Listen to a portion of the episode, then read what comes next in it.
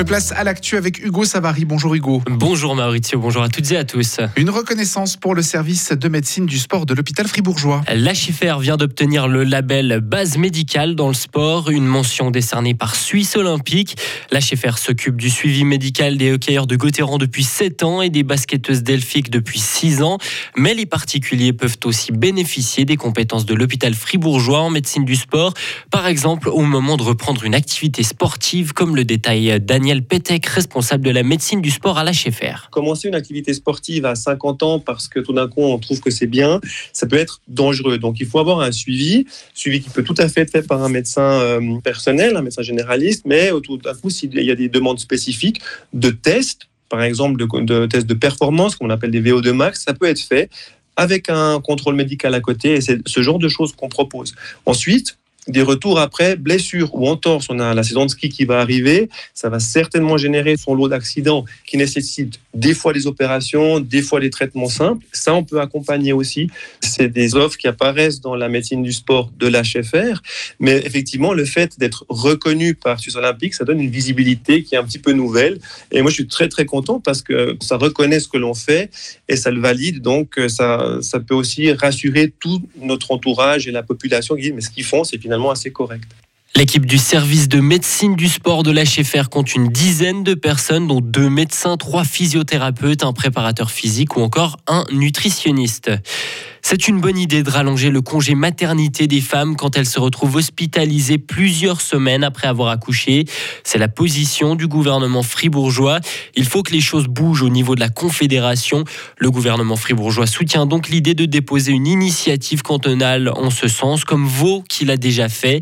Selon le canton de Fribourg, entre deux et trois femmes par an se retrouvent hospitalisées plus de trois semaines après leur accouchement ces dernières années. Les députés fribourgeois devront à leur tour se prononcer sur ce dossier. Le Parlement européen est éclaboussé par des soupçons de corruption impliquant un pays du Golfe. Le Parlement n'a pas dévoilé de quel pays il s'agissait, mais il se pourrait que ce soit le Qatar selon certains médias. Le pays est soupçonné d'influencer les décisions économiques et politiques du Parlement européen en versant des sommes d'argent conséquentes ou en offrant des cadeaux. Une vaste opération de police a été menée hier à Bruxelles. Quatre hommes ont été arrêtés, dont un ancien eurodéputé italien ainsi qu'une députée socialiste grecque qui est une des vice-présidentes de l'Assemblée. On passe à notre page sportive avec Fribourg-Gotteron qui manque de constance. Ce soir contre Berne, les Dragons espèrent prouver qu'ils ont appris de leurs erreurs car ils n'ont pas joué à fond leurs deux derniers matchs. Il y a une semaine à Langnau, ils ont pris trois buts lors des dix, derniers, lors des dix premières minutes de la partie. Un retard qu'ils ont réussi à combler avant de s'incliner.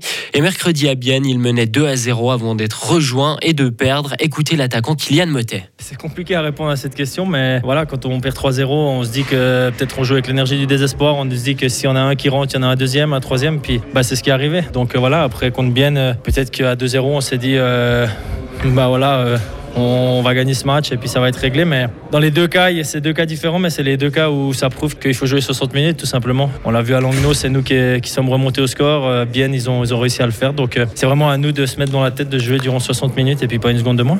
Et vous pourrez bien évidemment suivre le match entre Gauthieron et Berne en direct sur Radio FR ce soir. Le coup d'envoi sera donné à 19h45. En ski alpin, Marco Odermatt vire en tête après la première manche du géant de Val d'Isère. Après avoir critiqué la FISE pour son calendrier démentiel, Marco Odermatt a montré qu'il restait le patron du circuit.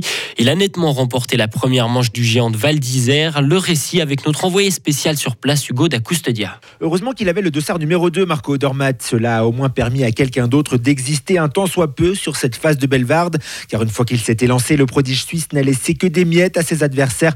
L'Autrichien Manuel Feller est à 45 centièmes. Pour le reste, la concurrence est loin, loin derrière à plus d'une seconde. C'est le cas de Loïc Meillard, cinquième, après d'une seconde et demie de son compatriote. Belle perf aussi pour Justin Murisier, auteur du 12e temps. Les Suisses réalisent par ailleurs un très bon résultat d'ensemble. Ils étaient neuf au départ, il en reste 8 en deuxième manche, porté évidemment par Marco Odermatt, vainqueur à Val d'Isère l'année dernière, vainqueur du Grand Globe leader actuel du classement général de la Coupe du Monde, le Nidwaldien a montré qu'il pouvait gérer la pression, les déplacements, la fatigue et quand même briller.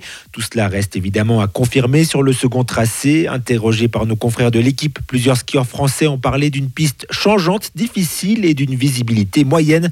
À voir quelles seront les conditions cet après-midi. Et départ de la deuxième manche à midi et demi. Et chez les dames, c'est un géant également qui a lieu aujourd'hui à Sestrière en Italie. À l'issue de la première manche, c'est Petra Vlova qui vire en tête. Meilleure Suissesse, Lara Berami est huitième, tandis que Michel Guizine est neuvième. Et pour terminer, mauvaise nouvelle pour Fribourg Olympique. L'Américain Matthew Millen a rejoint l'infirmerie. Le shooter s'est blessé au genou mercredi soir à Boncourt. Aucune opération n'est nécessaire, mais le joueur sera absent environ un mois et demi. Olympique joue ce samedi à Lugano. Fribourg sera également privé de Nathan Jurkovic, blessé à un doigt. Retrouvez toute l'info sur frappe et frappe.ch.